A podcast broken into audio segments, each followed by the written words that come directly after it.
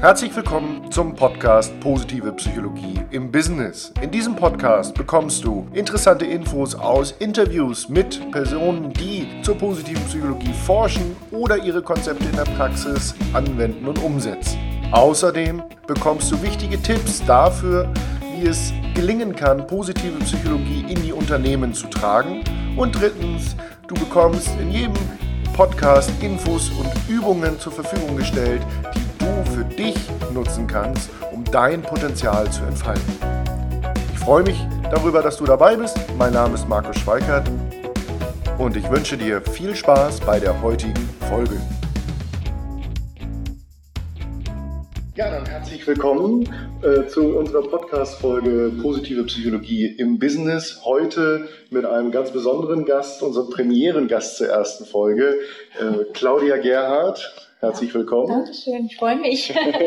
Äh, Professor Dr. Claudia Gerhardt, Leiterin der Psychology School und Studiendekanin für das Fach Wirtschaftspsychologie an der Hochschule Fresenius in Hamburg. Mhm. Ich freue mich, dass du heute zur Verfügung stehst.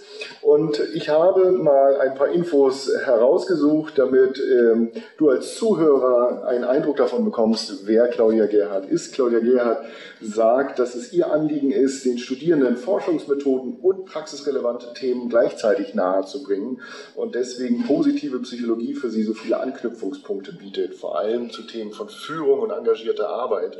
Sie war auch schon mal vertreten auf dem Kongress mhm. und wir waren sogar zusammen mal in Berlin auf, dem, ja. äh, auf der Seligman Europe Tour, wo wir Marty Seligman und äh, Mihai Csikszentmihalyi getroffen haben. Unter anderem veröffentlicht, veröffentlichte sie schon Artikel zu Themen wie Time is Honey und äh, Engagement äh, in der Arbeit, Idealismus oder Kalkül. Mhm. Also spannende Themen. Und ansonsten ist sie engagiert in Stiftungen, war früher journalistisch tätig, unter anderem als Redakteurin äh, in der, bei der Zeitschrift Wirtschaftspsychologie aktuell.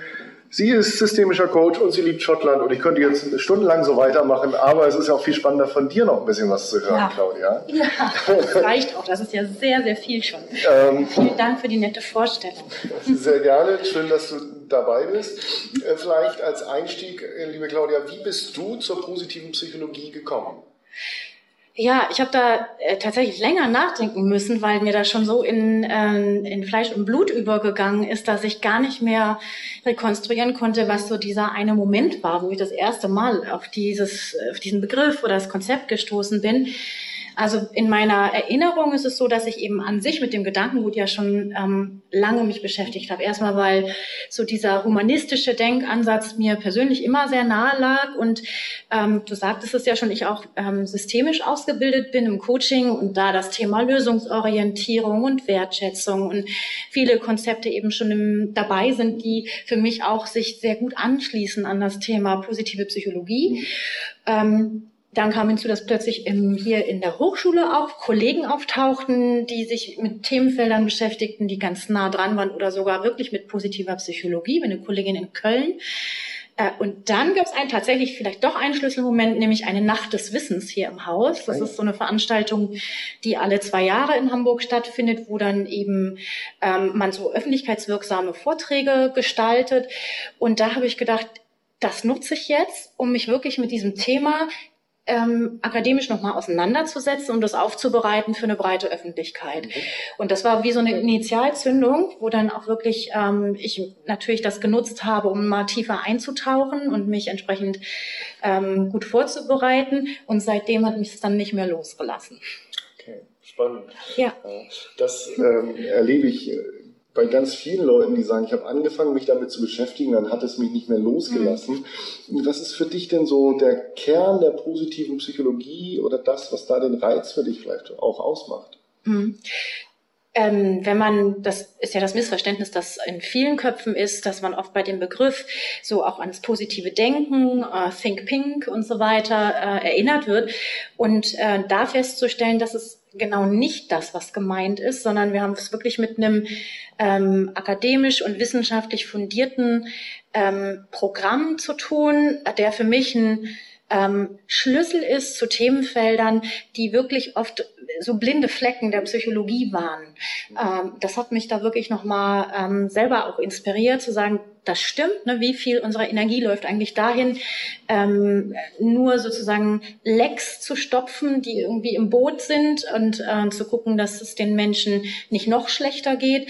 Ähm, aber eigentlich arbeiten wir als Psychologen, gerade auch als Wirtschaftspsychologen, oft in Feldern, wo wir eigentlich Möglichkeiten haben, ähm, anzusetzen, um wenn man bei dieser Bootmetapher bleibt, um ähm, nicht das Leck zu stopfen, sondern wirklich die Segel richtig zu setzen. Ne? So und ähm, das, das auch noch mit einem guten ähm, Background, akademischen Background ähm, erforscht wurde, das fand ich ähm, sehr überzeugend einfach an diesem Ansatz. Ja, spannend, was du gerade ansprichst. Da begegnet mir auch oft, dass viele, die sich noch nicht mit den Konzepten auseinandergesetzt haben, eben über diesen Begriff stolpern. Ne? Der ist ja. auch immer mal wieder so ein Stück weit in der, in der Kritik oder wird hinterfragt. Da muss man erstmal erklären, es geht nicht mhm. nur um den Smiley. Genau. Ne? Mhm. Und auf der anderen Seite eben dieser, dieser wissenschaftliche Fokus, ähm, der ähm, eben in der positiven Psychologie äh, dafür sorgt, dass wir die Konzepte wirklich verstehen wollen und dass wir wirklich wissen wollen, was ist denn tatsächlich wirksam. Ja, genau. Also so erlebe ich das, genau so erlebe ich das auch. Mhm. Und was glaubst du, hat für dich so die, die meiste ähm, Strahlwirkung in die Praxis hinein, mhm. vielleicht gerade auch im, im Business-Bereich? Ähm, was glaubst du, hat da den meisten, ja, soll ich sagen, Impact? Sagt man, glaube ich, neudeutsch so, weiß ich nicht. Ähm, wirklich für die, du meinst jetzt so für den Wirtschaftsbereich ähm, den größten Impact. Also ein Thema, das mich ja hier auch ständig bewegt, ist alles, was das Thema rund um das Thema ähm, Stärken, Stärken geht, hat natürlich einen direkten Anwendungsbezug in allen ähm, Bereichen, die sich mit Wirtschaftspsychologie beschäftigen, mit Personalthemen, mit Führungsthemen. Ähm, da braucht man das an jeder äh, Stelle und ähm, äh, dann wissen wir ja auch, dass äh, Coaching einfach die Dienstleistung ist, die immer noch mehr nachgefragt wird, auch im Businessbereich, immer mehr Akzeptanz erfährt, dass man weggeht eigentlich gerade bei ähm, äh, Personen, die an Schlüsselpositionen oder die irgendwie äh, besonders Potenzialträger sind, dass man da guckt, dass man handverlesen die Personalentwicklung macht. Und im Rahmen von Coaching ist das für mich ähm, äh, sowieso eigentlich von jeher schon ein Gedanke, der da ist und mit der positiven Psychologie nochmal gut befeuert, einfach mit Methoden, die schnell, auch erfolgsversprechend ähm, Menschen helfen können, äh, erste Schritte in Richtung einer Persönlichkeitsentwicklung zu machen, spürbar dann auch wirklich. Zwei spannende Aspekte, die du ansprichst. Einmal diese Stärkenorientierung. Wenn ich Leute darauf anspreche, auf diese Defizitorientierung, die häufig vorherrscht, mhm. sagen viele, ja stimmt. Mhm. Aber diesen Shift hinzubekommen, das braucht ein bisschen Arbeit und Begleitung tatsächlich. Ja, das denke ich auch. Also das ist ja wirklich wie eine neue Brille, die man sich dann mal ähm, wagt aufzusetzen und erstmal Erfahrungen macht, wie sich das auswirkt und dass das ja auch nicht unbedingt heißt, dass man ähm, Fehler, Schwierigkeiten ähm, oder Entwicklungsbereiche gar nicht mehr anspricht, ähm, nur wie man das macht und worauf man im Grunde die Energie dann letztlich setzt. Ne? Das ist, das finde ich den Unterschied. Und ähm, dieser Unterschied ist ja erstmal total äh, transformieren für die Person selbst. Aber wenn jetzt Unternehmer uns fragen oder Führungskräfte uns fragen, warum soll ich diese Konzepte nutzen, mhm. ähm, was würdest du denen mit auf den Weg geben? Mhm. Wie, ja, wie würdest du denen ins Gewissen reden? Sozusagen? Ja. Ja, also naja, jetzt hast du ja als erste Gesprächspartnerin jemanden eher aus dem ähm, Hochschulbereich und dann würde ich natürlich auch versuchen, auf Basis der Empirie ja. im Grunde zu antworten ähm, und zu sagen, dass es eben ähm, inzwischen sehr viele Belege erstens dafür gibt, dass ähm, Menschen, die sich wohlfühlen, die die Möglichkeit haben, sich weiterzuentwickeln, die, um in der Metapher von Seligman zu sein, aufblühen können oder zumindest äh, Teile davon umsetzen dürfen, dass die auch ähm, bessere Leistungsträger sind, dass die auch äh, mehr kreatives Potenzial haben, das, was eben auch gefordert ist in den heutigen Zeiten, in diesem permanenten Change, von dem ja ähm, schon fast ein geflügeltes Wort inzwischen ist ist. Ähm, das ist das, was man braucht. Und dann, das lässt sich natürlich ja auch wirklich in harte Kennzahlen letztlich umrechnen und zeigen, ähm, dass dadurch einfach auch mehr Innovationen ähm, geschehen, dass vielleicht weniger Fluktuation da ist, dass äh, Menschen sich gebunden fühlen an die ähm, Tätigkeit, die sie ausüben und an das Team. Also so würde ich das erstmal versuchen. Mhm. Ähm, ähm, zu verargumentieren. Ja. Und in deinem Bereich, also im Hochschulbereich, äh, da beobachtest du ja selbst auch die Wirkung. Du, du sagst äh, in einer Vorstellung auf der Seite vom Dachverband, dass wenn du mit Studierenden über das Thema sprichst, alle immer sofort Feuer und Flamme sind. Mhm. Ähm, ja. Das ist tatsächlich auch das, was du beobachtest, wenn du Studierenden davon erzählst. Ja, das ähm, mache ja ich und, und du und andere Dozenten ja hier regelmäßig, dass das Thema immer wieder jetzt einfließt an verschiedenen Punkten im Rahmen des Studiums. Und ich habe selten wirklich so viele ähm, glühende Augen gesehen und auch ähm, den Impuls nach der Stunde nochmal ähm, zum Dozenten zu kommen und nachzufragen oder auch Dinge auszuprobieren, ähm, wie bei der positiven Psychologie. Also daran merkt man einfach, wie viel Energie da drin steckt, wenn man sagt, Mensch, beschäftige dich doch mal damit, ähm, was gut läuft ne, und mach dich sensibel dafür, wofür du dankbar bist oder ähm, wo deine Stärken liegen und was das an ähm, positiver Energie freisetzt, finde ich allein dadurch spürbar, wie die Studierenden darauf eben reagieren. Ne? Das wäre so ein ähm, einfach Erfahrungsbeleg dafür, dass es äh, ja, eine große Strahlkraft hat und mhm. Menschen wirklich ähm, bewegt. Liegt vielleicht auch noch daran, dass ja viele der ähm, kleinen Inter Interventionen niedrigschwellig sind und gut im Alltag umgesetzt werden können. Mhm. Ja, und äh, aber tatsächlich kann das bestätigen, wir betreuen ja eine Abschlussarbeit gerade zusammen mhm. auch zu dem Thema und ich habe noch eine zweite Studentin, die gerade die Dankbarkeitsübung äh, drei gute Dinge mhm. nochmal mit einem unglaublichen Enthusiasmus auf eine neue Art und Weise umgesetzt hat und sich eine immense Mühe dabei gemacht hat, auch jeden zweiten Tag den Teilnehmern an der Studie nochmal eine so eine Motivations- und Inspirations-E-Mail und Gedichte und Liedtexte mhm. hat sie dazu rausgesucht. Schön. Also äh, da ist quasi ein ganzes positives Portfolio zum Thema Dankbarkeit entstanden. Mhm. Ähm, also auch das eine Geschichte, wo jemand direkt äh, von diesen Konzepten angezündet ist und jetzt ähm, sogar nach London möchte und dort äh, studieren möchte, ja. das Thema weiter studieren möchte. Ne? Ja, schön. Mhm. Ähm, wenn du ein, ja, würde ich sagen, ein Highlight oder ein, einen Bericht aus der Praxis mhm. mit uns teilen könntest, welches wäre das? Eigentlich haben wir die jetzt fast schon so ein bisschen angerissen. Mhm. Ähm, meine, ich habe darüber nachgedacht im Vorfeld schon. Und die drei Segenübungen ist in der Tat eine, die, ähm, das ist eins meiner Highlights einfach immer, wenn man die das erste Mal vorstellt und mal machen lässt ähm, und auch äh, zeigen kann, ähm, wie gut man das trainieren kann, einfach sensibel zu sein für die kleinen Dinge, wo den Leuten dann ähm, wie Schuppen von den Augen fällt, das stimmt. Ne? Also heute ist eigentlich schon sehr viel Positives passiert, wenn ich an den Sonnenstrahl äh, am Morgen denke oder ähm, die nett grüßende Autofahrerin oder was auch immer, woran die Menschen eben erstmal gar nicht denken, wenn sie denken einfach zu groß. Ne? Und das finde ich schon mal sehr ähm, berührend irgendwie, wenn man das merkt. Ähm, was ich auch immer wieder hier in der Hochschule halt spüre, ist, ähm, das beeinflusst meine Arbeit mit Studierenden auch massiv eben, ähm, dass man das Klausurwesen in der Hochschule ist natürlich sehr stark darauf ausgerichtet, immer auf die Fehler zu gucken. Ne? Da sind wir ja alle drauf trainiert.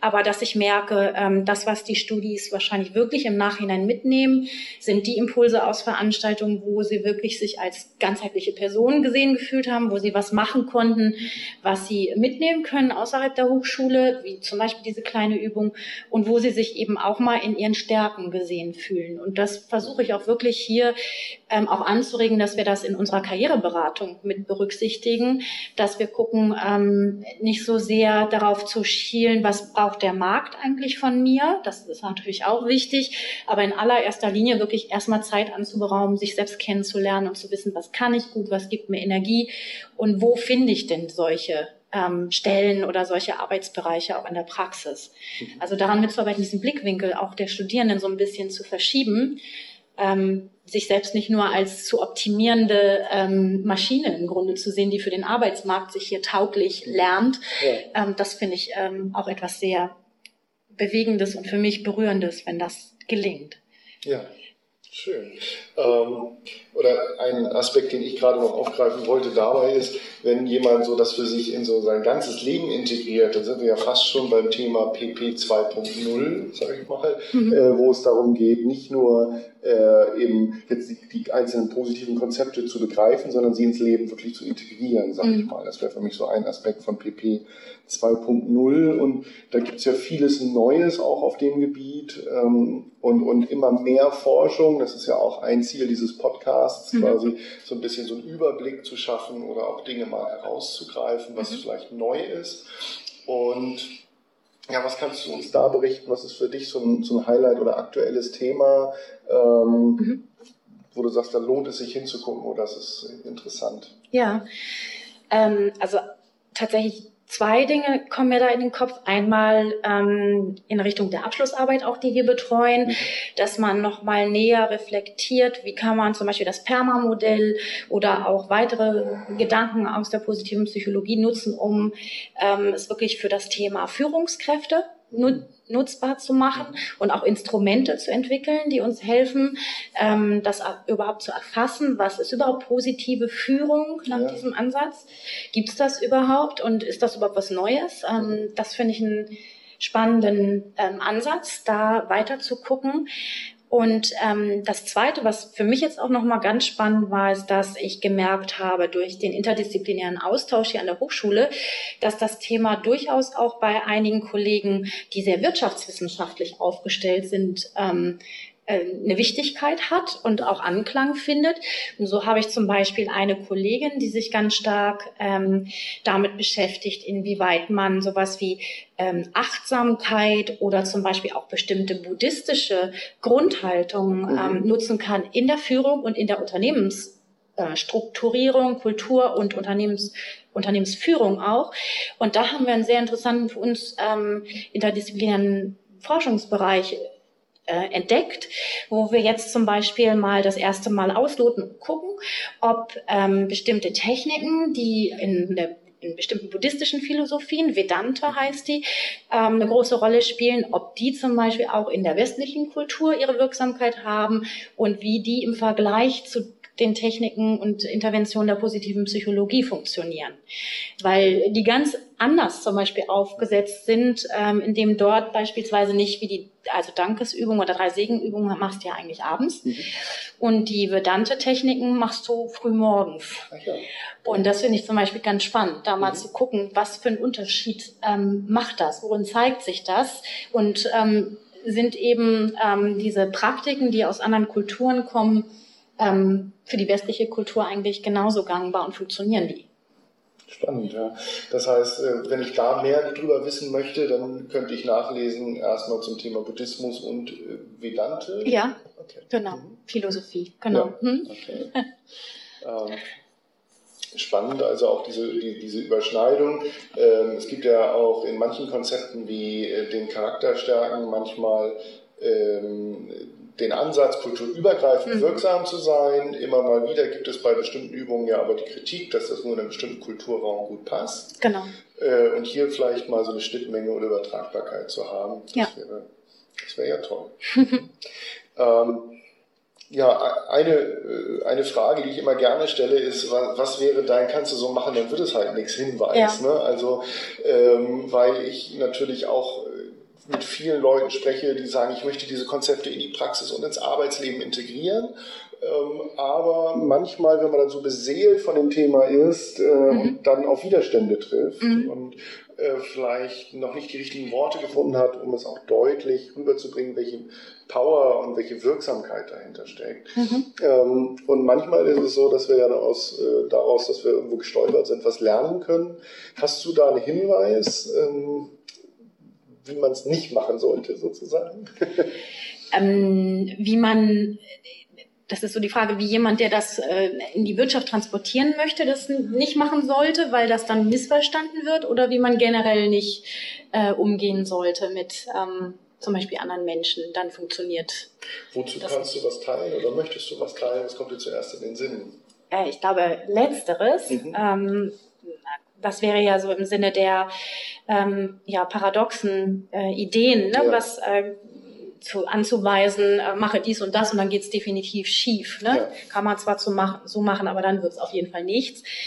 Ähm, ja, da sind mir ein paar Sachen, gehen mir da durch den Kopf. Mhm. Zum Beispiel ähm, die Anweisung, die könnte man natürlich auch nutzen in so einem Kontext, wenn man äh, versucht, Stärkenorientierung, ähm, die Wichtigkeit irgendwie ähm, zu unterstreichen, dass man sagt, ähm, konzentriere dich doch ähm, vor allen Dingen darauf, in allen Dingen des Lebens in, mittelmäßig zu werden mhm. und ähm, vor allen Dingen dann auch darauf zu gucken, wo du die größten Schwächen hast und da setze die Energie hinein, um diese Schwächen einen Prozentpunkt oder zwei zu verbessern. Ich glaube, dann wird es nichts sozusagen mit einem Leben im Wohlbefinden. Und so wird es auch nichts in einem Unternehmen Exzellenz äh, zu entwickeln. Ne? So, Potenzial. Finde ich, find ich, schön, dass du das jetzt gerade äh, ansprichst, weil das auch was mit meiner persönlichen Geschichte zu tun hat, dass ich eben aus meiner Erfahrung, aus meiner früheren Berufstätigkeit eben diesen Defizitfokus und in Mitarbeitergesprächen über die Schwächen sprechen äh, so viel erlebt habe und, mhm. ähm, und, und weiß, dass es das gibt und denke immer, ja, so kann es doch nicht werden. Mhm. Ja, ich, das ist auch mein tiefes Empfinden. Okay. So. Genau, das wäre eine, eine Idee. Ich habe noch eine, wenn du noch eine möchtest. Ja, gerne. Das wäre, ähm, lamentiere möglichst viel über das gemeine Verhalten anderer Menschen und alles, was die tun, das solltest du sofort bewerten und zwar in der Hinsicht, dass du es genau daraufhin durchleuchtest, ähm, warum die das machen, um dir zu schaden. Also sprich, äh, attribuiere auch immer sozusagen eine negative Intention bei dem Verhalten anderer Menschen.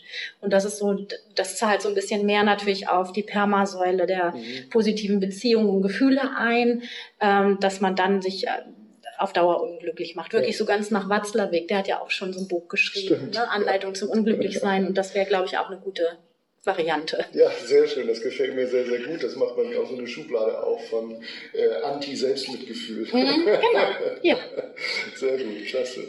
Ja, wir sind äh, schon fast am Ende unserer ersten Podcast-Folge.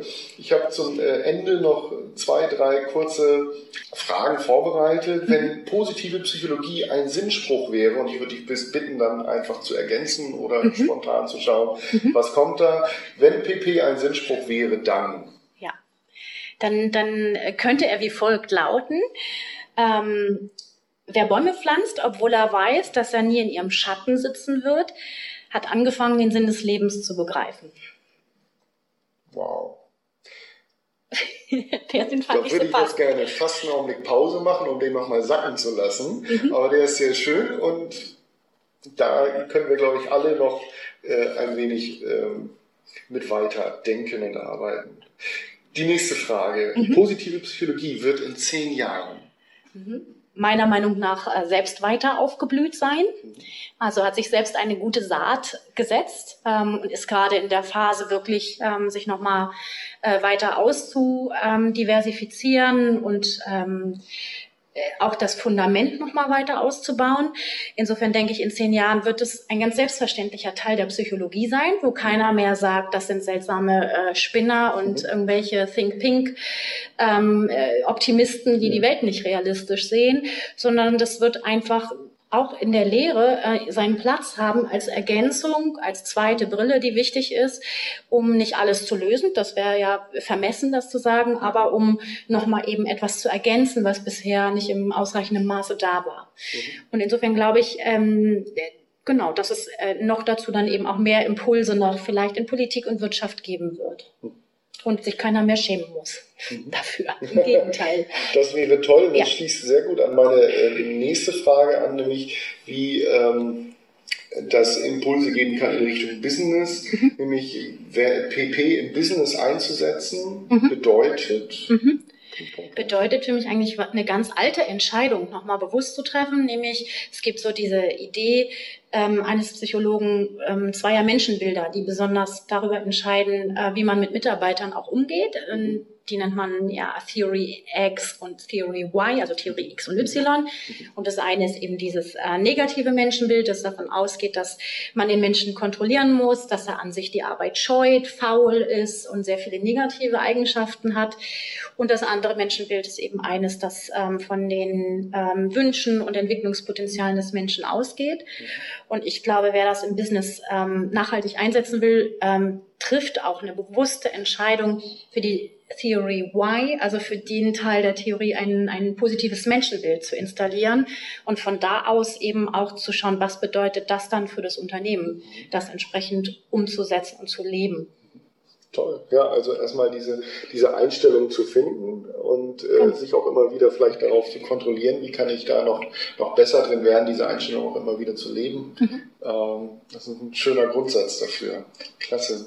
Vielen Dank. Claudia, ich könnte mit dir stundenlang über das Thema weiter plaudern. Hm, habe ich irgendetwas vergessen zu fragen, was ich noch unbedingt hätte fragen sollen in diesem Podcast? Nein, nein. Ich finde, das okay. war sehr schön und ähm, eine runde Sache. Wunderbar. Dann danke ich dir herzlich für deine Zeit und deine inspirierenden Antworten. Und ähm, nichts lieber als das, kann ich nur sagen. Das. Ja, ja, genau. Und, äh, vielen Dank nochmal. Ich danke auch für einen guten Start.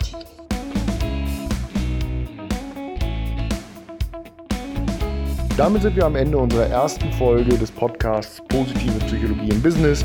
Wenn es dir gefallen hat, lasst bitte eine Bewertung bei iTunes und empfehle diesen Podcast weiter. Bis dahin wünsche ich dir eine gute Zeit. Für mehr Infos schau auf stärkenstärken.online.